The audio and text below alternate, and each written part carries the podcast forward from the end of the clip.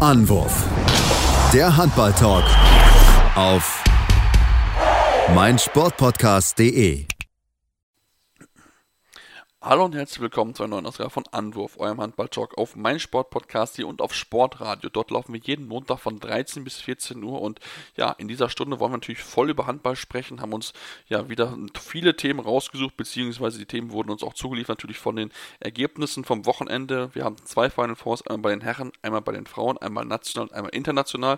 Da wollen wir natürlich drüber reden, über die ja, direkten Eindrücke vom, äh, von den Final Four Turnieren und natürlich noch genug weitere News und das wollen wir natürlich wie gewohnt besprechen. Mein Name ist Sebastian Minnev und wie gewohnt bei mir dabei ist der liebe Kollege Tim Detmer. Hallo Tim. Hallo Sebastian. Ja, Tim, lass uns wieder mit den Männern anfangen und uns ja hier am Sonntagabend mit den aktuellsten Eindrücken des äh, European, äh, European League Final Fours beschäftigen mit Magdeburg, die ja in Lissabon im Finale standen und ja, das Finale verloren haben. 40 zu 39 heißt es am Ende äh, in einem Spiel, das aus Magdeburger Sicht absolut unnötig verloren wird, denn die Chancen waren da, dieses Spiel zu gewinnen, auch schon in der regulären Spielzeit, aber ja, Magdeburg hat einfach den Sack nicht zugemacht. Ja, sie haben sich in Situationen gebracht, die so nicht hätten entstehen müssen, wenn man ja selber den Sack zugemacht hätte vorher.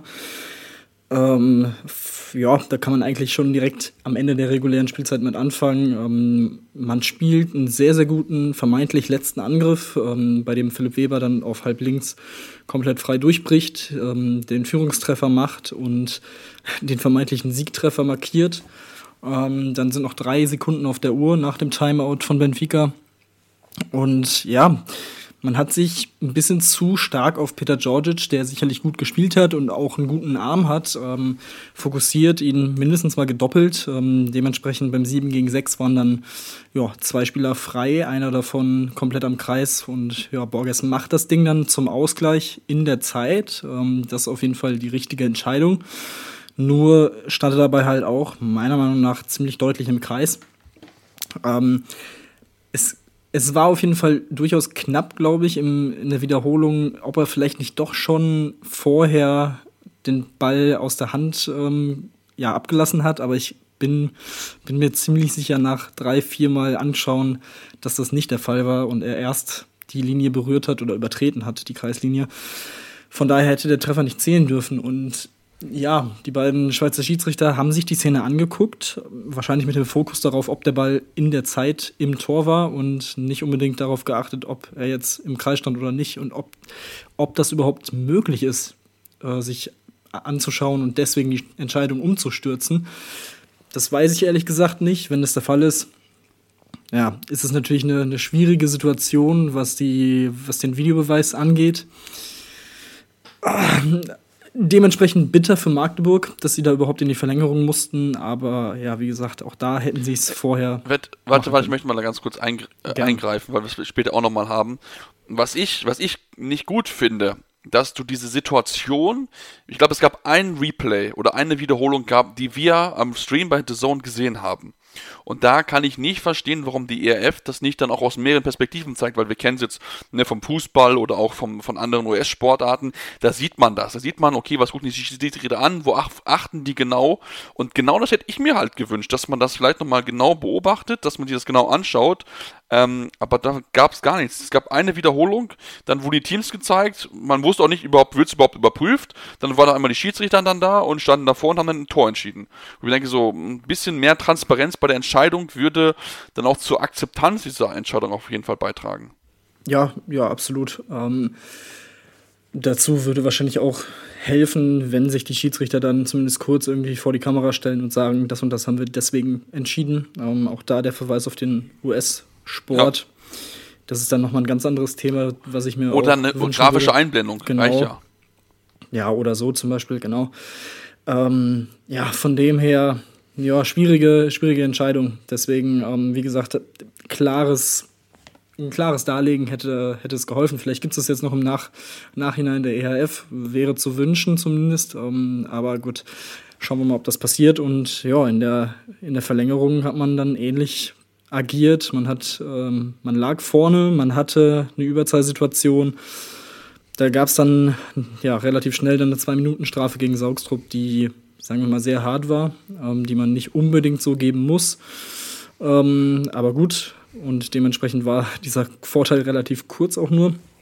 Und dann haben sie es halt auch einfach leider schlecht gespielt. Also eine Mischung aus Schiripech und eigenem Unvermögen hat Magdeburg hier leider die Titelverteidigung ja, ähm, in der European League zunichte gemacht. Und ja, das ist, das ist einfach ja, mega bitter. Ähm, aber gut, am Ende ja, hätte, hätte man es, wie gesagt, selber, ähm, selber richten können.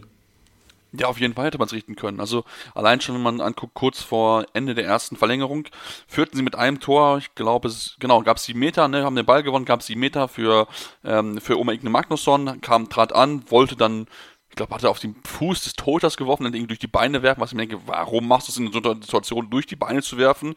Werft den Ball doch sicher in die Ecken, weil das hat er ja auch bewiesen gehabt, dass er das kann. Dann äh, wieder Ballgewinn von Musche, der dann auch irgendwie wieder versucht, durch die Beine zu werfen, wo der Keeper sich dann ne, mit, mit der Grätsche den Ball ab, abhält, wo du denkst, okay, du kannst hier mit drei Toren in die Pause gehen, gehst aber nur mit einem rein.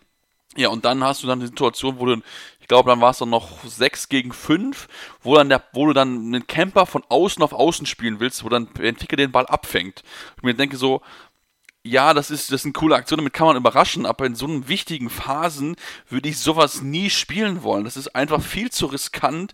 Spielt klare Aktionen, macht die sicheren Dinger, weil wir haben es ja gesehen, äh, Oma Igno Magnusson war kaum aufzuhalten, hatte ja 12 oder 13 Tore, keine Ahnung, die Statistik der ERF, ERF sagt was anderes als äh, eine andere Statistik, also ähm, ich kann es da nicht so nicht so ganz nachvollziehen, warum man sich da so schwer getan hat. Und defensiv, ähm, ja, sorry, also da war auch da so solche Dinger mit dabei, wo ich mir denke, das ist zu einfach gewesen, wie man da durchgekommen ist. Ähm, da eine Situation, ich glaube, das müsste das 9, äh, 38 zu 39 gewesen sein, ähm, wo man, ja, wo da ähm, Belor Morera ähm, einmal gegen die Hand geht, das Freiwurf kriegt und dann in der nächsten Aktion genau dieselbe, genau dasselbe macht, genau denselben Move und der Verteidiger wieder drauf rein und dann schießt er das Tor. Und ich denke so, Leute, das ist, das ist so einfach. Da muss man einfach nur ein bisschen cleverer sich agieren. Das hat ihnen einfach gefehlt und damit, ja, müssen sie halt, ähm, ja, sich begnügen mit dem zweiten Platz. Natürlich enorm bitter. Ich meine, die Freude war groß bei Benfica Lissabon, wo unter anderem ja auch ein gewisser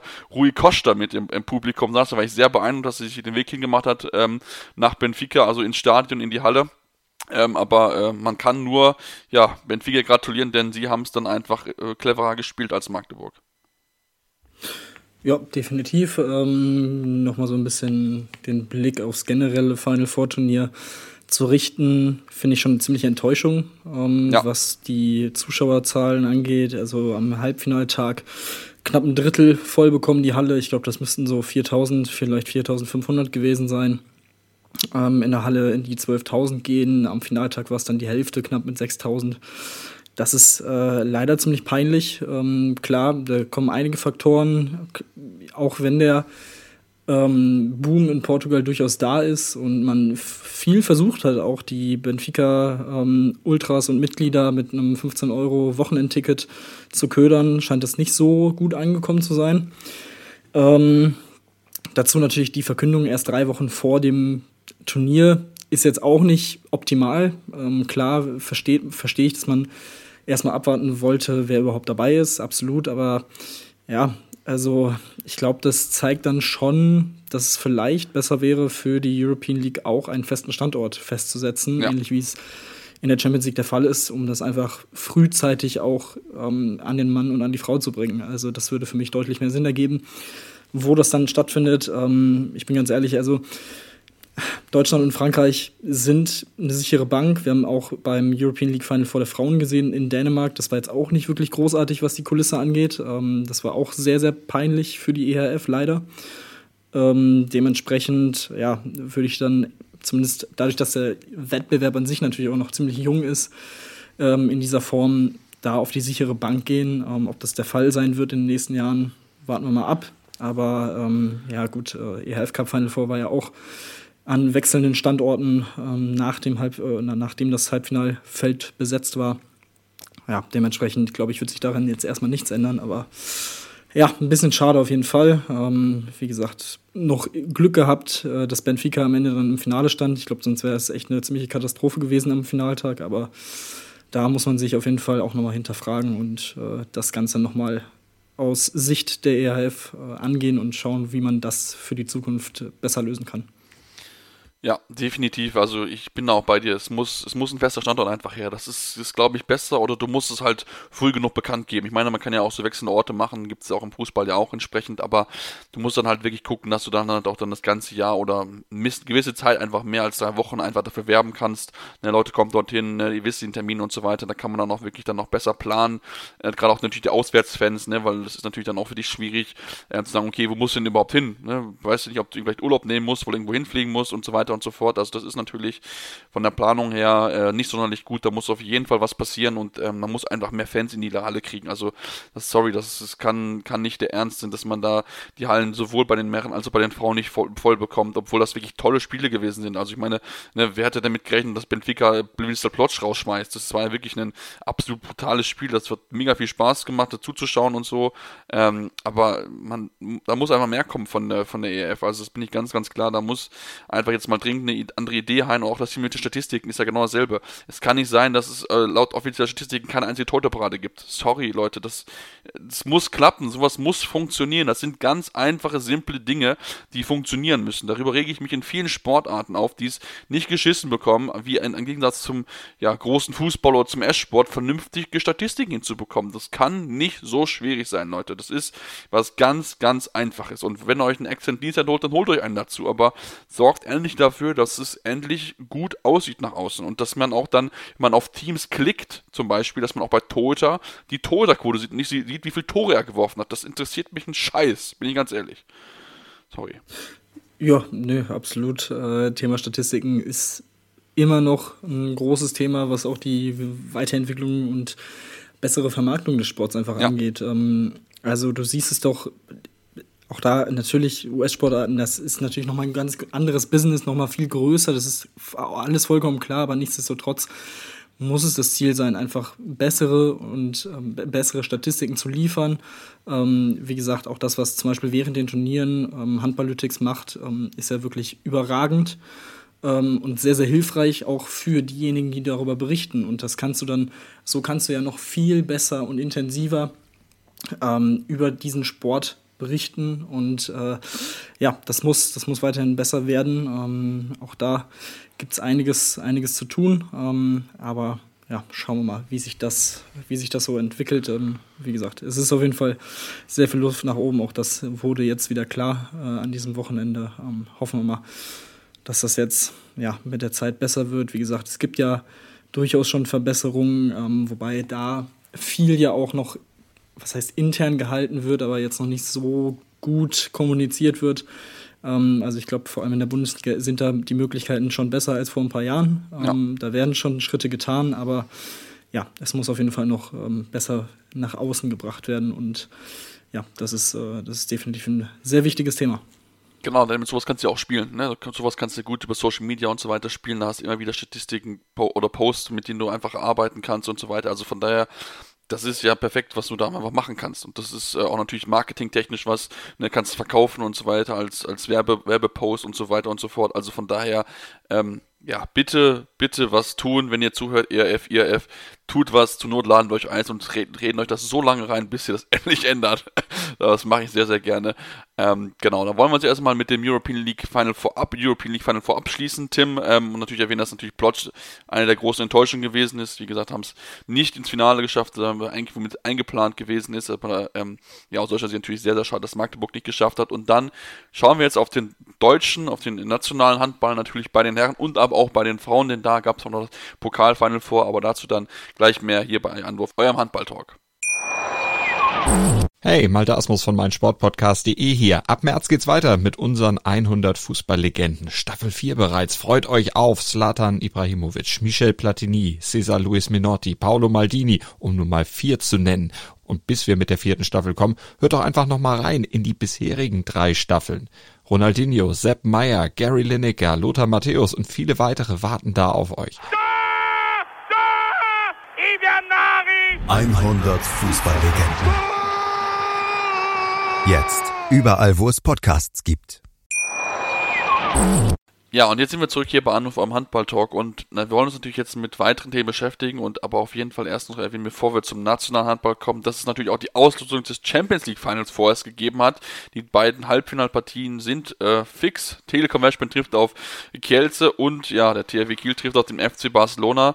Tim, das ist natürlich vielleicht das schwierigste Los, was man bekommen kann, aber gut, klar, natürlich um so ein Turnier muss man alles schlagen, klar, aber mit Kielce oder Westbrom hätte es Kiel mit Sicherheit leichter gehabt.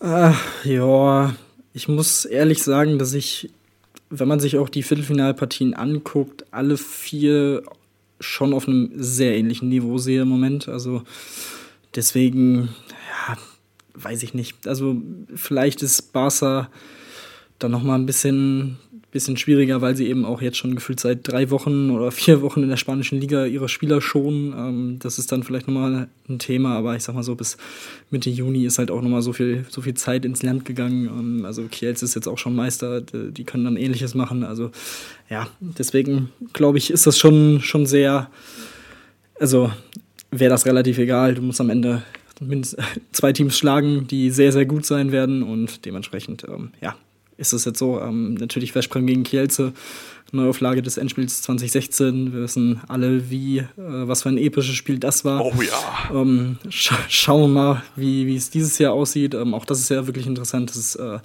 das gleiche Teilnehmerfeld wie 2016. Ähm, ja, nun gibt es da gibt's ja die, das Spiel Platz 3 und das Finale jetzt schon im Halbfinale. Also ja, zumindest ein bisschen, bisschen was Neues, was das angeht. Ähm, also ja, wird auf jeden Fall ein sehr, sehr schönes Fest wieder. So, da, davon können wir auf jeden Fall ausgehen.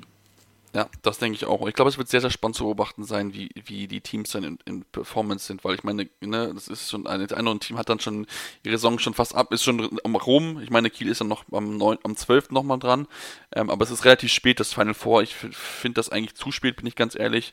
Ähm, klar, man möchte es ans Ende der Saison setzen und so weiter und so fort, aber ähm, prinzipiell gehört das auf jeden Fall ein paar Wochen weiter nach vorne, mit Sicherheit dadurch Olympia ein bisschen bedingt, dass nach hinten gerutscht ist, aber ähm, ja, 18. Juni ist schon relativ spät, bin ich ganz, ganz ehrlich. Also da hätte man mit Sicherheit Lösung finden müssen, es weiter vorne zu platzieren. Aber gut, natürlich ist halt auch so, die Bundesliga ist halt äh, auch entsprechend spät zu Ende erst. Und da haben wir auch schon mal gesprochen, dass das, das auch eigentlich viel zu spät ist. Ja, dann lass uns zum deutschen Handball kommen, Tim. Äh, wir hatten jetzt diese Woche nur, ja, das nur ein, zwei Spielchen, wenn ich ganz ehrlich bin. Es gab nur ja, die zwei Duelle am Mittwoch ähm, mit Kiel, die relativ deutlich gewonnen haben gegen Lübeck mit 32 zu 23. Ja, und Flensburg, die sich ja ganz schön gemüht haben in Stuttgart. Achten, am Ende gewinnen sie 28 zu 26 und behalten so ein bisschen Resthoffnung Champions League äh, am Leben. Aber äh, ja, das war, war wirklich ein Krampf, kann man ganz gut beschreiben, glaube ich, bei den Flensburgern. Ja, man merkt halt schon, dass jetzt ziemlich, ziemlich die Luft raus ist, nachdem man ja quasi zwei Saisons hintereinander komplett auf dem Zahnfleisch gegangen ist. In der letzten Saison auch bis zur letzten Sekunde, bis zum letzten Wurf der Saison noch die Chance auf die Meisterschaft hatte. Und ähm, ja, das zerrt schon an den Spielern. Es ist immer wieder jemand Neues, der ausfällt, der wegbricht. Ähm, auch in dem Spiel hatten sie, glaube ich, vier Rückraumspieler zur Verfügung, von denen einer mit Gottfriedson auch wirklich nicht mal annähernd äh, an der 100%-Marke war, was die Fitness angeht. Also der hat sich da auch über den äh, über das Parkett ge geschleppt. Also ähm, ja, war, aber war, wenn er auf dem Feld war, auch wirklich extrem wichtig. Also das ist dann auch immer wieder faszinierend zu sehen, wie abhängig die Mannschaft von ihm ist und von seinen Fähigkeiten als Denker und Lenker. Also das hat er wirklich sehr, sehr gut gemacht.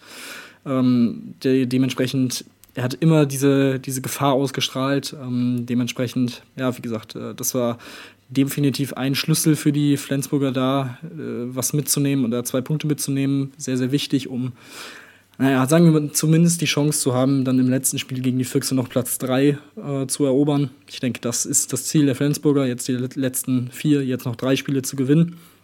Äh, nach der Derby-Niederlage äh, gegen Kiel und ja, dann am Ende zumindest Dritter zu werden, vielleicht noch minimale Hoffnung auf eine Wildcard in der Champions League zu bekommen oder zu haben, ähm, wobei ich das, ja, äh, wobei ich mir das nicht so wirklich vorstellen kann, aber wer weiß, was dann noch so abgeht, was ähm, die russischen und belarussischen Teams angeht, beziehungsweise deren Plätze, ähm, muss man mal abwarten. Deswegen könnte der dritte Platz dann wirklich sehr, sehr wertvoll werden am Ende noch. Und ähm, ja, schauen wir mal. Dementsprechend wichtige Punkte. Für Stuttgart natürlich sehr bitter, die, die es auch sehr, sehr gut gemacht haben, hätten mit einem Sieg auch aus eigener Kraft dann den, den ähm, Klassenerhalt schon sichern können. Jetzt müssen sie noch ein bisschen warten, haben aber auch, wie gesagt, fünf Punkte Vorsprung. Da wird nichts mehr anbrennen. Ähm, ja, um eine Woche nochmal verschoben, aber ich denke, das wird dann auch demnächst passieren. Genau, und dann, äh, dann beim Flensburg warten wir dann auf das letzte Spiel der Saison, wo sie gegen die Füchse spielen. Also von da haben sie es ja dann noch selbst noch in der Hand, ähm, da ja sich diesen dritten Platz vielleicht dann noch zu sichern und dann wirklich mit ein bisschen Hoffnung da vielleicht dann noch mehr zu erreichen. Dann lass uns ein bisschen auch auf andere Themen zu sprechen bekommen, die auch dann ja so ein bisschen bekannt geworden sind. Ähm, und unter anderem mit dem TV Vollem Lippe, die haben nämlich mit Tim Souton verlängert. Der Vertrag lief noch bis 2023, hat jetzt bis 2026 unterschrieben und das ist natürlich ein sehr, sehr schönes schönes Zeichen, weil wir auch gesehen haben, dass nach Verletzung, wo er zurückgekommen ist, wie wichtig er für diese Mannschaft ist. Ja, absolut. Ähm, hat sich gut, gut zurückgekämpft, gut weiterentwickelt auch. Ist äh, wirklich sehr wichtig in der Mannschaft. Umso wichtiger, wenn dann so jemand wie ein Karlsburger dann auch ähm, jetzt zum Saisonende natürlich wegbrechen wird. Oder zur neuen Saison vielmehr. Und ähm, ja, dementsprechend könnte die Rolle von ihm dann auch nochmal ein bisschen ja, ein bisschen wichtiger werden, dann auch als Führungsspieler dann die neuen Spieler anzuleiten. Und ähm, dementsprechend, ja, sieht man ihn natürlich als zentralen Dreh- und Angelpunkt der, der Mannschaft zukünftig auch und deswegen nur logisch, dass man, dass man ihn an sich binden wollte. Ähm, wie gesagt, hoffentlich kann er jetzt auch ähm, verletzungsfrei bleiben über ja, hoffentlich einfach den Rest der Karriere. Ähm, ich glaube, der hat jetzt auch wirklich, was das Verletzungspech angeht, genug aufgebraucht für seine Karriere und ähm, dementsprechend ja, gute, gute Entscheidung auf beiden Seiten. Ich denke, das, das passt schon sehr, sehr gut zusammen. Auf jeden Fall, das passt wirklich sehr, sehr gut zusammen. Also der ist auch wirklich da angekommen, ist wirklich auch so ein Gesicht des Vereins, glaube ich, will ich es auch gut beschreiben. Ähm, also er ist wirklich auch der, der man da vielleicht auch mal wieder in der Nationalmannschaft sehen kann, weil, wie gesagt, prinzipiell die Anlagen hat er dazu und wenn er dann wirklich mal wieder dann auch dann verletzungsfrei bleiben kann, du 100% durchgehen kann, dann glaube ich auch schon, dass er sich da wieder ins Blickfeld von Alfred Gislason äh, auf jeden Fall spielen kann. Dann lass uns ähm, dann noch über eine ja, weitere Vertragsverlängerung sprechen und zwar über die von Benjamin Ben Matschke, Trainer der HSG Wetzlar hat seinen Vertrag verlängert bis 2025. Er lief aber auch da bis 2023 und auch da der klare Vertrauensbeis ist aber auch kein Wunder angesichts der starken Saison, die Wetzlar spielt, auch wenn sie jetzt in den letzten Wochen ein bisschen schwächer gespielt haben, aber trotzdem ähm, klarer Vertrauensbeweis und ähm, ja, das Vertrauen dafür, wie, wie gute Arbeit er bisher schon geleistet hat in diesem einen Jahr ja, absolut verdient, äh, dass man hier frühzeitig mit ihm verlängert. Es scheint wirklich sehr, sehr gut zu, zu laufen. Ähm, hat, man hat sich natürlich vor der Saison gefragt, wie ist das jetzt ohne Kai Wandschneider? Kann das weiter so funktionieren, dass man gefühlt über den Möglichkeiten, die der Etat eigentlich bietet, ähm, wirklich weiter so arbeiten kann? Das, äh, ja, sie spielen noch besser, ähm, haben sich noch mal weiterentwickelt und ähm, das ist wirklich ja ein großer Verdienst von ihm und äh, seinem Team und dementsprechend ja, freut mich das auf jeden Fall sehr, dass man da frühzeitig auch Fakten geschaffen hat. Man ist immer noch im Rennen um Europa dabei, man hat zwei Punkte Rückstand auf Frisch auf Göppingen, ähm, ist Sechster im Moment, also das ist schon eine wirklich wahnsinnig starke Saison, die Wetzlar da spielt. Mal schauen, wo es dann am Ende ähm, wo sie dann am Ende rauskommen. Aber ähm, egal, ob das jetzt am Ende Platz 5, 6 oder 7 wird, ähm, das ist wirklich eine sehr, sehr starke Leistung und ja, das zeigt man hier und äh, dementsprechend auch da absolut verständlich, dass er da, ähm, dass man da von beiden Seiten aus vorzeitig schon verlängert und ja, schauen wir mal, wie sich das Ganze dann weiterentwickelt. Es wird sicherlich nicht einfacher. Also da kommen natürlich Teams von hinten, die den Anspruch haben, vor Wetzlar zu stehen. Aber ähm, ja, ich denke, da ist man auf jeden Fall positiv gestimmt, dass man das trotzdem gut hinbekommen wird. Ja, bevor wir zu einem dieser Teams kommen, wollen wir natürlich noch erwähnen, dass, die, dass er mit Philipp Mikulowski einen neuen Co-Trainer bekommt. Der hat seine Karriere beendet und wird Assistenztrainer und der bisherige Assistenztrainer Jasmin Kamcic Kamcic, ja, ich hoffe richtig ausgesprochen, wird sportlicher Leiter äh, bei der HSG Wetzlar. Also von daher baut man auch das, das sportliche Bereich noch ein bisschen breiter auf und mit Mikulowski hat er auch einen absolut erfahrenen Spieler an seiner Seite. Also da bin ich sehr gespannt, wie der Input dann von ihm sein wird. Und dann, ja, kommen wir doch zu dem Verein, der gerne natürlich an Metzer vorbeiziehen möchte, der MT Melsung, eine Saison die ein bisschen schwierig gewesen ist. Lassen wir erstmal noch ein, zwei Personalien zu sprechen kommen. Alexander Pettersson hat seine Karriere, wird oder wird seine Karriere jetzt beenden im Sommer und das ist natürlich schon äh, ja irgendwie erwartbar gewesen, klar mit 41, aber natürlich trotzdem, er wird ja dem Sport fehlen, denn er hat wirklich ja viele, viele Jahre tolle Leistungen gezeigt, auch in der Bundesliga. Er war wirklich einer der ja, großen Stützen, auch bei, natürlich bei der bei den rhein löwen damals ähm, und auch jetzt noch immer wieder bezeigt, dass er immer noch in der Lage ist, einfach äh, durchaus Tore zu erzielen und eine wichtige Leistung äh, bringen kann. Ja, eine absolute Legende des, des Sports durchaus. Ähm, auf jeden Fall der, der Is des isländischen Handballs und ja, die haben ja schon, schon so ein paar gute Spieler hervorgebracht äh, in ihrer Geschichte. Also ja, mit 41 Jahren auch immer noch so solche Leistungen zu bringen. Ähm, klar hat man jetzt auch in den letzten ein, zwei Jahren gesehen, dass er eben dieses Alter erreicht hat, aber das bleibt natürlich einfach nicht aus. Ähm, dementsprechend ja trotzdem absolutes Vorbild auf der Platte, ähm, auch daneben super Typ. Und ähm, ja, wie gesagt, also mehr als 500 Bundesligaspiele, Olympiasilber gewonnen, EM Bronze gewonnen mit Island. Also eine wirklich große Karriere, die da zu Ende gehen wird. Ähm, natürlich schade, aber gut, mit 41 Jahren, ich glaube, das ist dann immer noch äh, der richtige Zeitpunkt jetzt, ähm, nach auch durchaus turbulenten Jahren mit einigen, äh, ja, quasi Einsätzen als Feuerwehrmann, wo er dann eingesprungen ist, als es mal knapp wurde, auch bei, bei Top-Teams und dementsprechend ja, ähm, wirklich eine, ein sehr verdienter Spieler, der eine große Karriere hinter sich hat dann.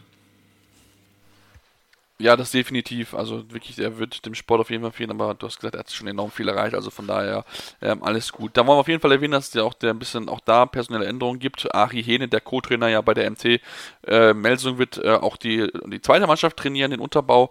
Äh, und da wird Georgi Sirividenko, der bisher äh, als Jugendtrainer und auch für die MT, äh, MT, äh, also die MT Melsung zweite Mannschaft trainiert hat, wird jetzt mehr strukturelle Neuausrichtung des Nachwuchsbereichs übernehmen, denn man auch so ein bisschen angeklungen, in der Pressemitteilung von der MT Melsung, dass man ja sich verändern will, dass man einfach eine, eine Veränderung machen möchte mit einem ausgiebigen Personalwechsel, hat Alex Gerken, Axel Gerken angekündigt.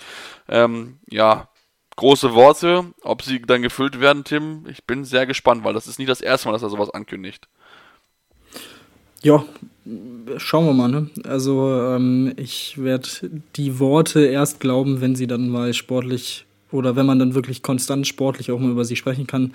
Auch das ist natürlich immer so ein Thema bei Melsung, dass da auch viel nebenher äh, nicht so positiv war. Ähm, ja, alles in allem. Es ist äh, ein interessanter Verein, das auf jeden Fall. Ähm, bringt natürlich auch für uns viel zu diskutieren. Das ist natürlich ganz schön. Super. Aber ähm, ja, was das ähm, professionell, die professionelle Führung angeht, äh, ja, muss dann jetzt auch demnächst mal was kommen. Wie gesagt, sportlich war das in dieser Saison absolut unterirdisch ähm, und vor allem wieder sehr inkonstant. Deswegen schauen wir mal, ob sich das, ob sich das verbessert. Ähm, ja, man hat bekannt gegeben, äh, dass man eine Sitzplatztribüne auch noch ähm, reinbauen wird, beziehungsweise reinfahren wird in die Halle äh, in, in Kassel und ähm, ja, damit nochmal 200 Plätze mehr ähm, bieten kann gut. Ähm, man könnte auf jeden Fall auch mit vernünftigem WLAN anfangen für die Medien, aber das ist nochmal ein anderes Thema. Ähm, aber gut, das, das ist nochmal ein, wie gesagt, nochmal ein anderes Thema. Es ist auch durchaus bekannt, wie, wie ich dann auch hörte. Von daher schauen wir mal. Hauptsache, ich glaube, das Sportliche sollte dann eh erstmal im Vordergrund stehen für die MT. Ähm, da gibt es auch genug Baustellen und auch da wieder einen sehr großen Umbruch. Ähm, das haben wir auch schon begleitet jetzt die letzten Wochen. Also ja, es bleibt interessant und spannend in Melsungen und Kassel. Ja, ich bin gespannt, wie lange das Axel Gerken noch überlebt, weil es ist jetzt zum x-ten Mal, wo seine Planung und auch seine Ideen nicht funktioniert haben. Ähm, und ich kann mir auch irgendwann vorstellen, dass man auch über seinen Namen mal irgendwann diskutiert wird, weil wie gesagt, der Verein hat große Ansprüche, nicht erst seit gestern, sondern schon seit, boah, sechs, sieben Jahren locker und der ist auch schon seit dem Jahr dabei.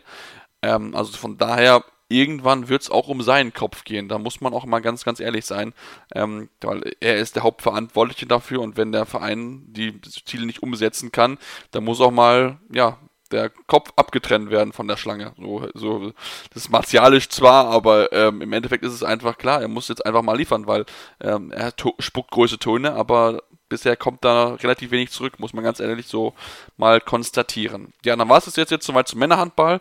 Jetzt kurze Pausen, kommen wir gleich zurück und sprechen über die Frauen natürlich noch, denn auch da der B-Pokal fallen Vorstand an. Da wollen wir natürlich wissen, wer hat gewonnen und natürlich noch genug weiteres und wir werden unsere Mannschaft des, des Jahres vorstellen oder der Saison. Deswegen bleibt dran hier bei Anruf, eurem Handball-Talk.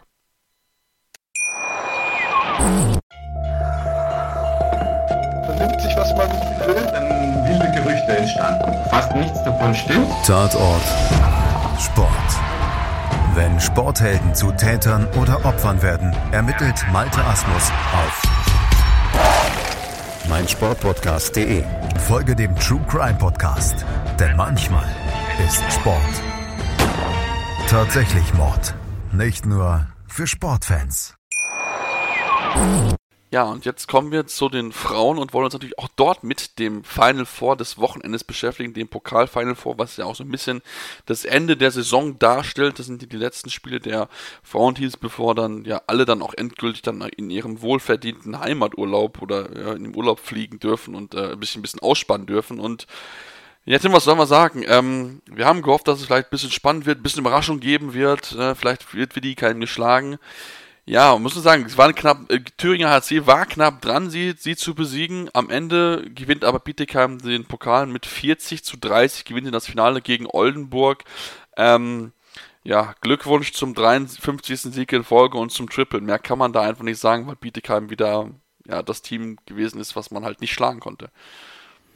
Ja, das, das stimmt, aber wo, ich muss schon sagen, dass ähm, dass die Spiele, auch das Finale, auch wenn es am Ende zehn Tore sind, deutlich ähm, länger offen gehalten wurden, als ich es vorher gedacht hätte. Ähm, deswegen da auf jeden Fall wirklich großen Respekt an den THC ähm, am Samstag im Halbfinale, aber auch an Oldenburg im, im Finale. Also Oldenburg hat es, finde ich, über 45 Minuten ähm, eng halten können, wirklich gut gemacht. Bietigheim vor Probleme gestellt. Ähm, man hat aber auch gemerkt, wenn Bietigheim das Tempo dann anzieht, ist es nun mal extrem schwer. Ähm, dazu hat man über eine lange Zeit auch wirklich ähm, profitieren können von Julia Renner im Tor, die vor allem in den wichtigen Situationen immer mal wieder auch äh, freie Bälle parieren konnte. Auch wenn es am Ende nur sieben Paraden bei äh, 60, 16 Prozent sind, ähm, ja, waren da wirklich trotzdem einige ganz gute Aktionen dabei und ähm, haben auch davon profitiert, dass auf der anderen Seite Moreshi mit vier Paraden ähm, und Shikora mit null Paraden aus sieben Würfen ähm, wirklich keinen guten Tag hatten. Also deswegen, das, da waren ein paar Faktoren dabei und ja, trotzdem ist es dann natürlich auch bezeichnend, wenn Bietigheim am Ende trotzdem mit zehn Toren gewinnt. Ähm, ja, zeigt einfach, was für eine Übermacht dieser Mannschaft im Moment darstellt und ist und ähm, hoch verdient. Es ist die perfekte Saison für das Team von Markus Gaugisch. European League jedes Spiel gewonnen, Bundesliga jedes Spiel gewonnen, DHB-Pokal jedes Spiel gewonnen, äh, die Titel eingesammelt. Das ist schon, wie gesagt, sehr, sehr beeindruckend und ja, da kann man wirklich nur gratulieren.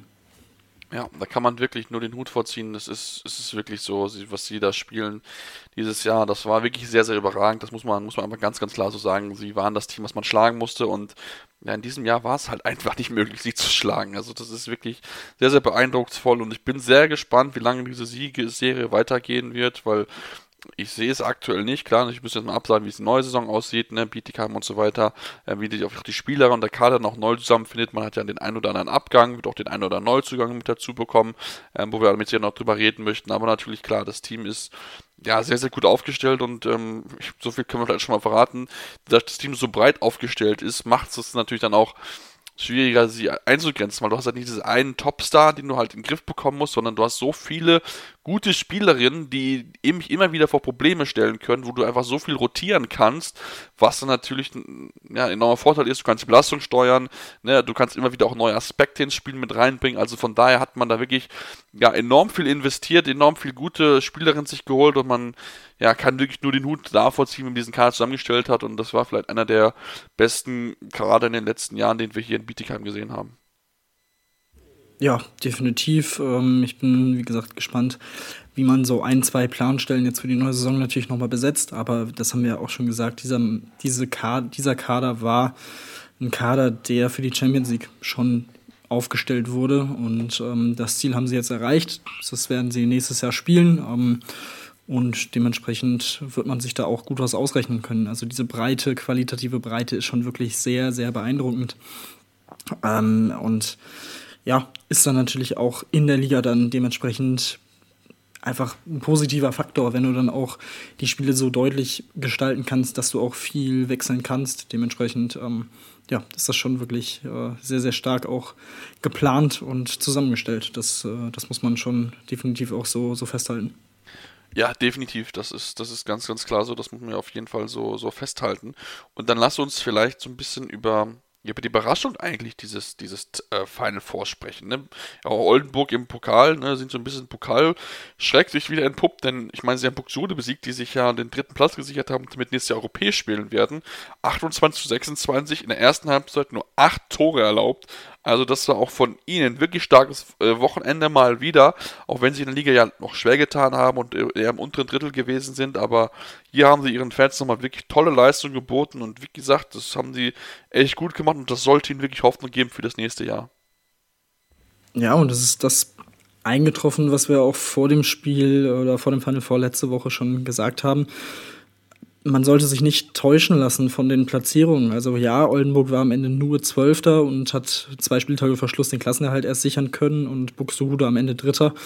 Ähm, nichtsdestotrotz, die Spiele während der Saison, die beiden Spiele waren schon sehr eng und ähm, ja, dementsprechend war das äh, jetzt kein großes, großes Wunder, ähm, dass, dass Oldenburg hier gut auftreten würde oder zumindest eine Chance haben sollte und was sie dann zwischen der 19. und 30. Minute defensiv veranstaltet haben, war wirklich einfach stark. Also klar hat Buxtehude hier und da auch mal ähm, ein paar einfache Ballverluste drin gehabt, aber ja, über elf Minuten ähm, ist auch eine Abwehr wirklich, ähm, ja, wirklich gut, gut, äh, hatten sie die Abwehr gut gebaut und ähm, das war wirklich sehr, sehr stark. Wie gesagt, da kein Tor zugelassen, ähm, hatten dann selber äh, einen 6 zu 0 Lauf zur Pause und das war schon, schon eine kleine Vorentscheidung.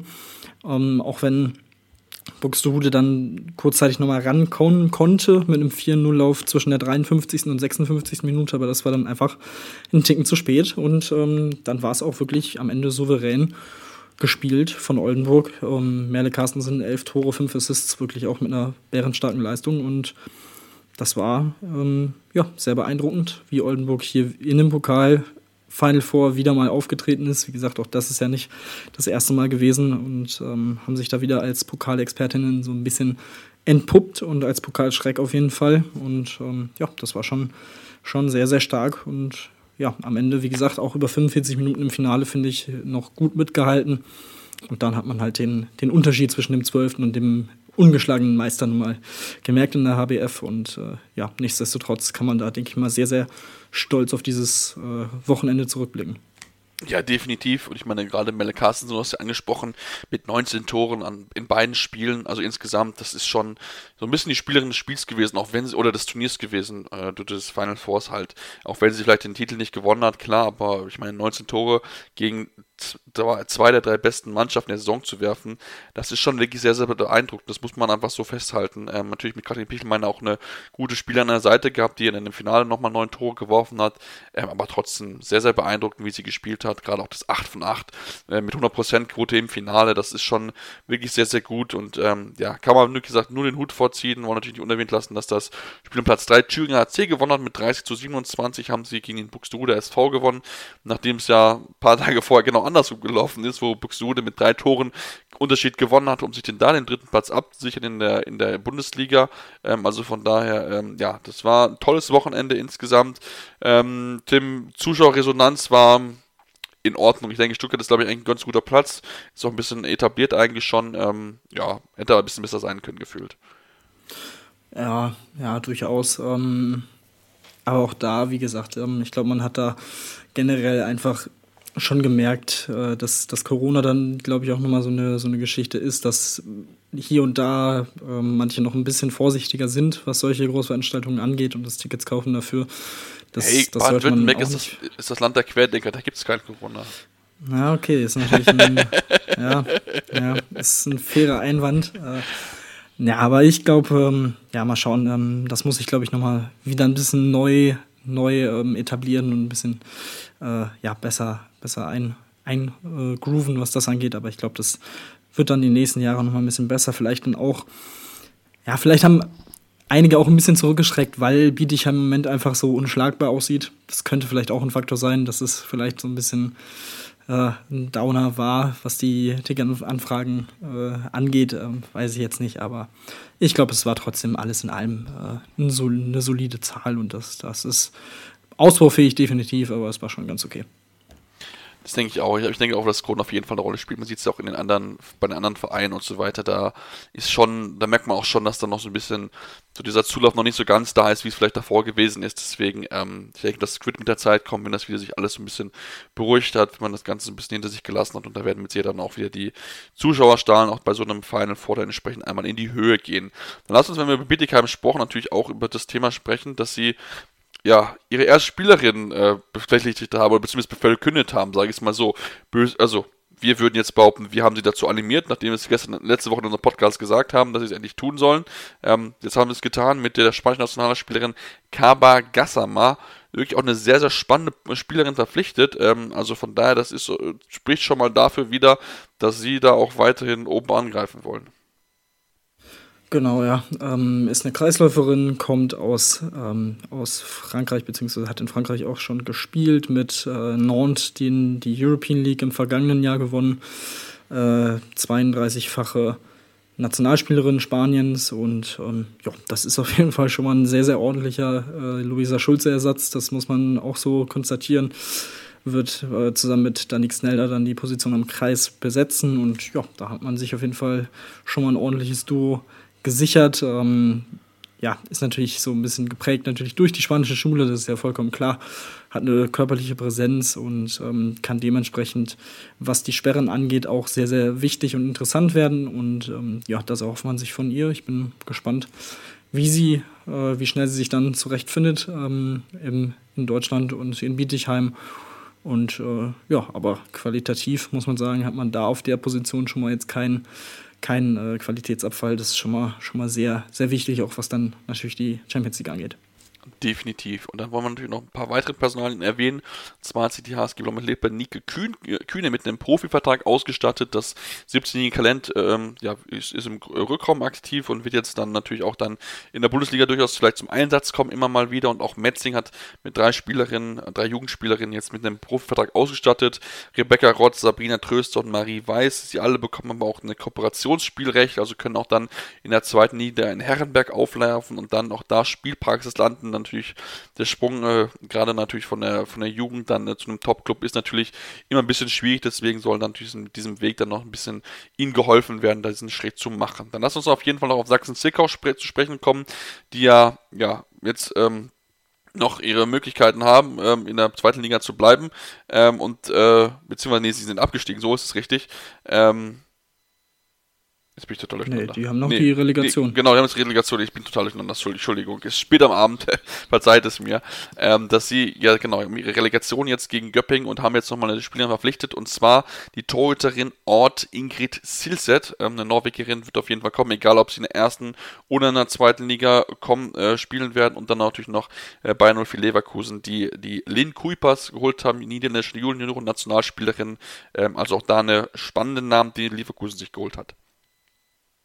Ja, und das äh, ja, ist natürlich auch typisch Leverkusen, auch da eine entwicklungsfähige junge Spielerin ähm, sich zu sichern. Ähm, ist, wie gesagt, 20 Jahre alt, für den rechten Rückraum äh, eingeplant und ähm, soll jetzt natürlich da die ersten Schritte dann im Ausland gehen. Ähm, sehr, sehr interessant, wurde jetzt im vergangenen in der vergangenen Saison mit Amsterdam Vizemeister in den Niederlanden, spielt auch für die U-Nationalmannschaften, aktuell U20-Nationalspielerin, wird auch da im Sommer bei der WM, so wie es aussieht, in Slowenien mit dabei sein. Also ja, eine sehr, sehr interessante Spielerin, auf die man sich äh, wohl freuen kann.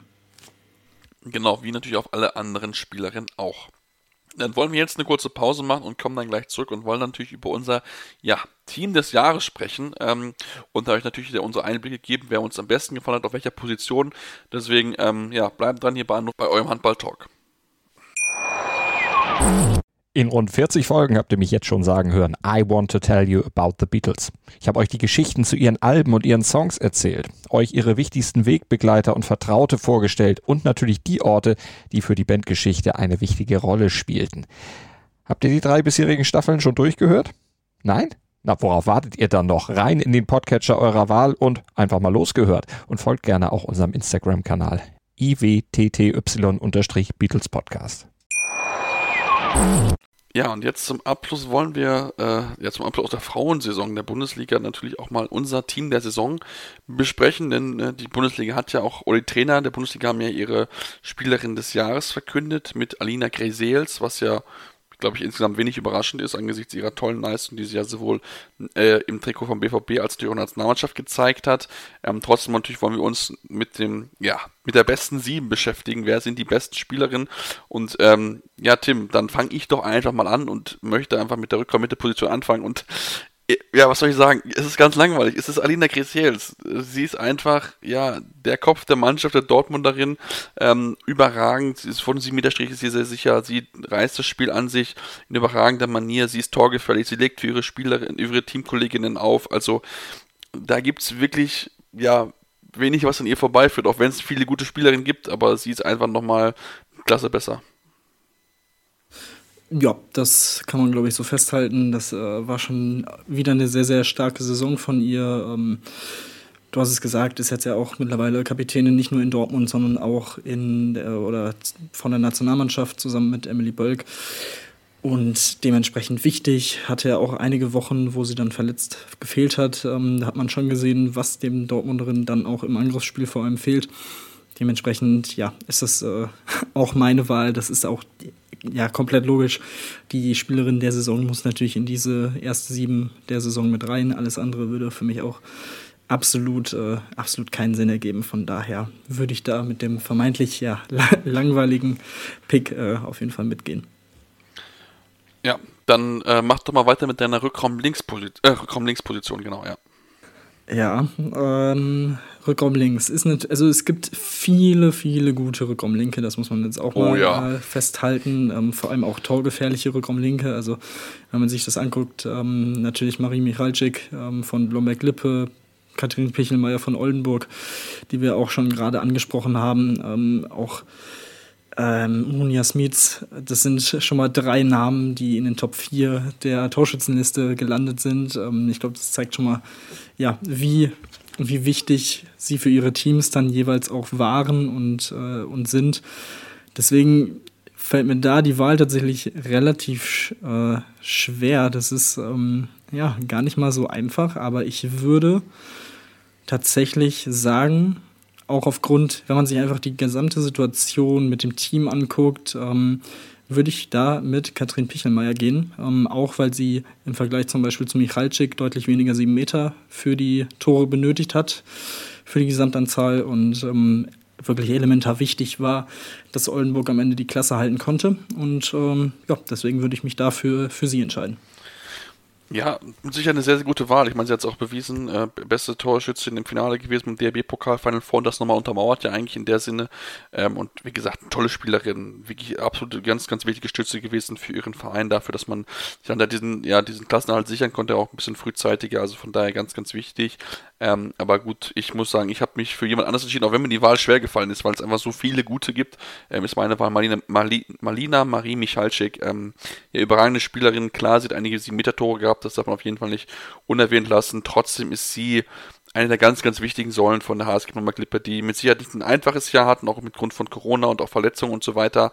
Ähm, aber sie war immer da, sie hat sich immerhin für die Mannschaft aufgeopfert, ist immer vorweggegangen und ähm, ich meine, sie ist noch relativ jung, also sie wird noch mit Sicherheit eine Mannschaft, eine Spielerin sein, die ja noch größere, größeres schaffen kann. Ähm, ich meine, ein bisschen aktuell mehr im Fokus als ihr Bruder vielleicht, der so ein bisschen aktuell hinten dran ist. Ähm, äh, muss man mal gucken, aber ähm, sie ist wirklich eine tolle Spielerin und äh, absolut verdient die Torschützenkönigin des gewesen mit ihrer Leistung und für mich auch die beste Spielerin auf der Position Rückraum links und dann ja, würde ich mal weitergehen auf der auf der Seite nach links außen und da gibt es für mich, also da gibt es für mich da eigentlich schon was deutlicher, auf jeden Fall. Da gibt es eigentlich mit Jonas Stockschleder äh, kaum jemand, der wirklich dran vorbeikommt. Das beste Tor, Feldtorschützin gewesen, 146 Tore, keinen einzigen Meter dafür gebraucht. Ähm, das ist schon wirklich sehr, sehr eindrucksvoll. Und äh, ja, sie hat das untermauert, ähm, ist zwar nach einem Jahr in so Kasulm schon wieder auf dem Sprung, ähm, nachdem sie auch nur dann in Dortmund ja auch wieder vom Dortmund gekommen war, jetzt im vergangenen Sommer, geht jetzt nach Thüringen, ähm, aber trotzdem, sie ist eine tolle Spielerin. Ähm, Thüringer HC ist mit Sicherheit nochmal vielleicht ein bisschen besser, auch wenn natürlich die Neckarsulmerinnen schon auch äh, aktuell dabei sind, dann nochmal weiter nach oben zu kommen. Aber ähm, ja, tolle Spielerin, macht sehr, sehr viel Spaß, Nationalspielerin. Ähm, also von daher ist da diese Position da sehr, sehr gut besetzt, finde ich, bei mir. Ja, da gehe ich komplett mit. Äh, Gibt es für mich auch keine, keine andere Wahl als Johanna Stockschleder, die ähm, ja, beste Feldtorschützin der Liga. Das ist schon sehr beeindruckend mit den 146 Toren, ähm, dass sie dafür keinen 7 Meter benötigt hat. Ähm, das ist schon sehr, sehr stark am Ende. Und ähm, dementsprechend gehe ich, da, geh ich da komplett mit. Gute Entwicklung, ähm, wie gesagt, auch in der Nationalmannschaft äh, spielt sie da eine, eine, gute Rolle auf links außen und ähm, definitiv jemand, der sich auch trotzdem noch weiterentwickeln kann. Also auch da ist immer noch Potenzial vorhanden, aber ja, der der Floor ist definitiv schon, schon gut da. Also das ist schon, schon sehr gut. Dann lass uns mal auf die rechte Seite gehen des Rückraums oder die rechte Seite des Feldes im Endeffekt und dann rechts außen weitermachen, denn ich finde, auf der rechten Seite ist es schon ein bisschen schwieriger. Deswegen bin ich sehr gespannt, wer dein rechts außen ist. Ja, ähm, jein. Also ich glaube, da ist mit, mit Svenja Huber ist das schon relativ, relativ klar. Also auch da 112 Tore Klar ähm, hat sie sieben Meter geworfen, 42 von 52. Auch das ist, finde ich, eine sehr, sehr ordentliche Quote, ähm, die man auf jeden Fall, auf jeden Fall so, so ähm, hinnehmen kann mit 81 Prozent. Ist schon, schon ordentlich, ähm, wenn du 8 von 10 machst. Ähm, runtergerechnet, dementsprechend ähm, ja, würde ich sie da nehmen. hat sich da ja, gut für, für Leverkusen weiter äh, ausgezahlt, hat er wirklich sehr, sehr wichtige Spiele auch abgeliefert. Also in einem Spiel gegen Benzheimer Auerbach 14 Tore geworfen, gegen Buchholz Rosengarten 11 Tore geworfen. Also auch in einzelnen Spielen wirklich ähm, extrem ihren Stempel aufgedrückt. Das ist schon äh, durchaus beeindruckend gewesen und dementsprechend fällt meine Wahl da tatsächlich auf sie. Mhm, dann sind wir uns da, also ich finde sie auch, das ist eine gute Wahl auf jeden Fall, aber ich, ich möchte da ein bisschen auch mal ein bisschen variieren natürlich, dass nicht, dass wir alles das gleiche haben, ein bisschen langweilig. Ähm, und ich möchte da Trine Ostegard Jensen äh, erwähnen, Rechtsaußenspielerin bei Deutschen Meister natürlich. Ähm, ich mir mal eigentlich meine Liste angeguckt, denn eigentlich so viele Namen sind da nicht aufgetaucht, weil einfach dieser Kader so breit besetzt und so viele tolle Spielerinnen es gibt, aber sie ist mit 85 Toren vom Feld die beste Feldtorschützin ihres, ihres Teams. Ähm, sehr, sehr sicher in ihren Situationen, macht das sehr konsequent in ihren Abschlüssen müssen, ähm, sowohl im Gegenschuss als auch dann von außen natürlich. Also von daher auch da tolle Spielerin, wirklich eine sehr wichtige Stützin auf, auf der Seite, denn ich muss auch gestehen, ich habe auf meiner Rechtsaußen oder Rückraum Rechtsposition mit Julia Meithoff ihre Teamkollegin und das natürlich dieses Duo kann ich nicht ablehnen, weil auch Julia Meithoff 108 Tore, ein bisschen besser, klar, ein bisschen mehr 7 Meter geworfen, okay, aber ähm, auch sie ist eine unglaublich ähm, dynamische Spielerin. Es macht ihnen unheimlich viel Spaß, ihr zuzugucken, weil sie einfach immer wieder gute Ideen findet, gute Lösungen gegen auch komplizierte Abwehrreihen und ähm, ja, was soll ich sagen? Sie gehört da genauso hin auf diese Position. Ja, das ist, äh, das ist eine Wahl, die ich auf jeden Fall verstehen kann. Ähm, vor allem vor dem Hintergrund ist es mir auch aufgefallen, was Bietigheim angeht. Ähm, ja, ist es bei mir auch nach der Rech äh, Rückraumrechten Position sehr leer, was das angeht tatsächlich. Denn ähm, ja, ich habe mich für Irene Espinola Perez entschieden von der Sportunion äh, Neckarsulm. Ähm, ja, die einfach nochmal ein bisschen größeren Output hatte, was die Tore anging, als Meidhof. Ähm, dementsprechend auch da ja, bei einem Team war, wo sie auch viel, viel Verantwortung übernommen hat, ähm, ja, jetzt auch die Bundesliga verlassen wird. Ähm, aber ja, deswegen habe ich, mich, äh, hab ich mich dafür sie entschieden. Ich finde sie jetzt sehr, sehr stark gemacht, ähm, hat sich da ja, in den vier Jahren auch gut gut weiterentwickelt und ähm, dementsprechend ja, habe ich mich dafür sie entschieden. Verstehe aber auch absolut Julia Meithof. Auch da finde ich, ähm, hat sie sich auch in der, im DHB-Team gut, gut, äh, gut entwickelt auf der Position. Auch da würde ich sagen, könnte man vielleicht ja, mal schauen, ob das im, im Defensivverbund noch ein bisschen mehr Einsatzzeiten bekommen kann. Vor allem im DHB-Team war das zum, so unter Henk Gröner ja irgendwie sehr rar gesät, ähm, was ich gar nicht mal so unbedingt verstehen kann. Aber ähm, ja, definitiv auch da äh, eine interessante Wahl und ähm, dementsprechend ist das, wie gesagt, sehr interessant gewesen bei mir, was die, was die Position angeht, vor allem wenn man auf Bietigheim und die Abstinenz von Bietigheim-Spielerinnen im Moment draufschaut. Ja, das ist schon wirklich sehr, sehr interessant und ich finde, bei der, eigentlich ist eine Top 3, finde ich auch vollkommen recht, sind auch Laura van der Heiden hat eine tolle Saison gespielt, 117 Tore geworfen, zwei von zwei sieben Meter getroffen, also auch da ganz sicher, also auch da es ist schon wirklich so drei richtig gute rückraumrechte Shooterinnen, die wir hatten. Ähm, spannender wird es da doch, wenn wir Richtung Kreis gucken, Tim. Ähm, denn da bin ich gespannt, wen du dort hast. Denn so einen richtig prominenten Namen, finde ich, haben wir dieses Jahr eigentlich nicht gehabt. Ja, äh, das stimmt. Das, das sehe ich ehrlich gesagt auch so. Und deswegen würde ich oder gehe ich dann da. Ähm, das, ist, oh, das ist echt schwierig. Ähm, ich finde zum Beispiel, ähm, eine Lisa Antel hat sich wirklich sehr, sehr stark ähm, entwickelt in, in den letzten Monaten. Ähm, auch Nationalspielerin ja jetzt geworden. Kriegt auch da immer wieder ihre, ihre Einsatzzeiten. Ähm, deswegen, boah. Aber ah, eigentlich, eigentlich müsste ich ja, ähm, also eigentlich müsste ja irgendwie noch Bietigheim, Bietigheim reinkommen. Ähm, ja, das ist jetzt in der Tat durchaus, durchaus schwierig, weil also da, eine Luisa Schulze hat jetzt, finde ich, nicht so den riesen Output gehabt, was, äh, was die Offensive angeht. Snelder schon eher, aber jetzt auch nicht so, dass ich sagen würde, ne, also, hm, hast du. ich glaube, ich brauche. Soll ich dich mal erlösen? Ich erlöse dich mal. Also ich, ja, ich habe mich. hast du denn? Ich habe mich nämlich für die äh, Kreisläuferin vom Borussia Dortmund entschieden. Und zwar, das ist nämlich die sehr gute Merel Frerichs ähm, denn wir dürfen mhm. auch nicht vergessen, Dortmund hat natürlich auch eine überragende Saison gespielt, auch wenn sie am Ende mit 8 Minuspunkten dastehen. Und ähm, wenn wir uns ihre Zahlen angucken, dann ist das auch sehr, sehr beeindruckend, denn sie ist immerhin die drittbeste Werferin, 95 Tore, kein einziges 7-Meter-Tor. Und das sind schon wirklich sehr, sehr gute Zahlen für sie. Also das muss man auf jeden Fall auch schon erwähnen, ähm, dass sie es auch geschafft hat, in einem wirklich sehr gut besetzten Kader dann noch diese Möglichkeiten wieder zu bekommen. Klar, profitieren mit Sicherheit auch von Alina Grisel, die immer wieder tolle Anspiele auf sie gehabt hat, aber auch dann musst du da sein, musst diese Chance nutzen können. Das hat sie sehr, sehr gut gemacht. Ich fand auch, dass es Annika Meyer mit Sicherheit ein Name ist von Thüringen HC, die sich auch gut, gut verkauft hat, auch gut entwickelt hat, wie ich finde. Ähm, aber ähm, meine Wahl fällt da auf, auf jeden Fall auf Merel Frerichs.